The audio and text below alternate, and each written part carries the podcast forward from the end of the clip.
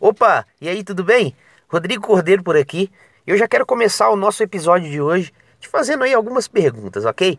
Me diz aí se isso já te aconteceu alguma vez. Você é o tipo de pessoa que evita expor suas ideias com medo da rejeição dos outros? Ou quando uma pessoa desconhecida vem na sua direção querendo conversar, você fica vermelho igual um pimentão? A sua vontade é de sair correndo quando elegem você para fazer uma apresentação na escola, na faculdade, no trabalho ou na igreja?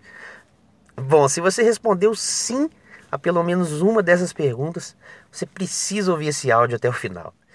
Hoje eu vou compartilhar com você uma técnica que eu venho aplicando em mim mesmo já há alguns anos e que me ajudaram a combater de vez a tão badalada timidez na minha vida. Vamos lá então?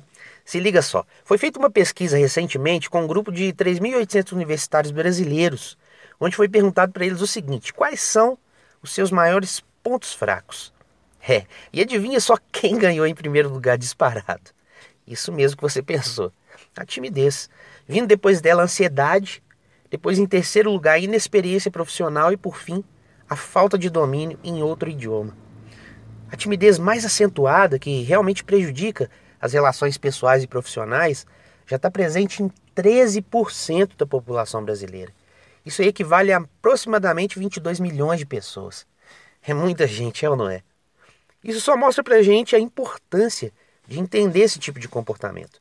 Então vamos entender aqui. O que é essa tal de timidez?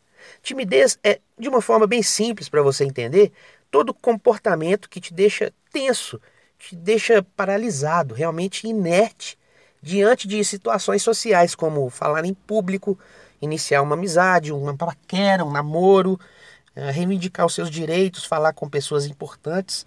É muita coisa, mas eu tenho uma boa notícia para te dar.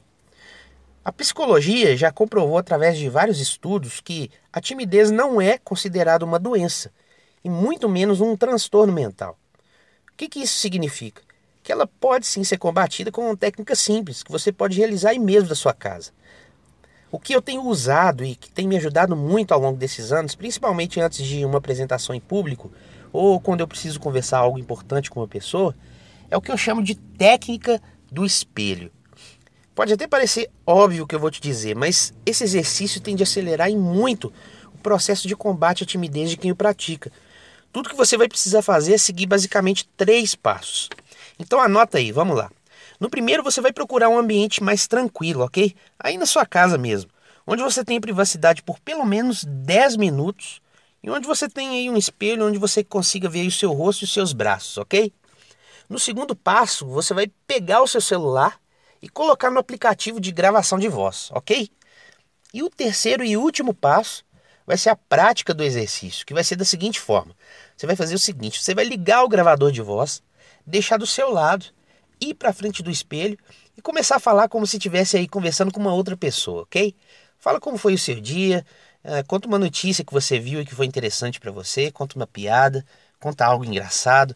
O importante aqui é que você seja espontâneo, nada de texto decorado, ok?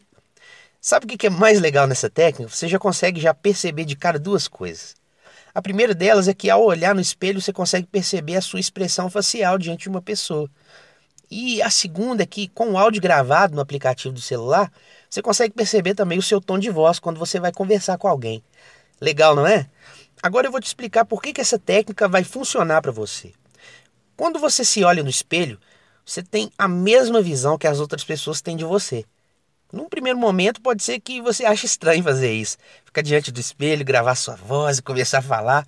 Vão te achar meio doido, mas fica tranquilo porque isso é normal, ok? Com o passar do tempo, você vai perceber que não é nem um pouco diferente das outras pessoas. Até mesmo, mesmo porque você vai ter separado ali um momento para você ter privacidade, para você praticar esse exercício. E à medida que você for exercitando, você vai identificar aquelas expressões que favorecem mais a sua aparência, o seu tom de voz mais adequado que você deve usar quando você estiver conversando com alguém. Ok? Se essa sacada fez sentido para você, eu te peço para compartilhar esse áudio com o máximo de pessoas que você puder, porque se ajudou você, pode ajudar muitas outras pessoas também. Ok? Então, por hoje é só. Eu vou ficando por aqui. Um grande abraço para você e até o nosso próximo episódio. Tchau, tchau.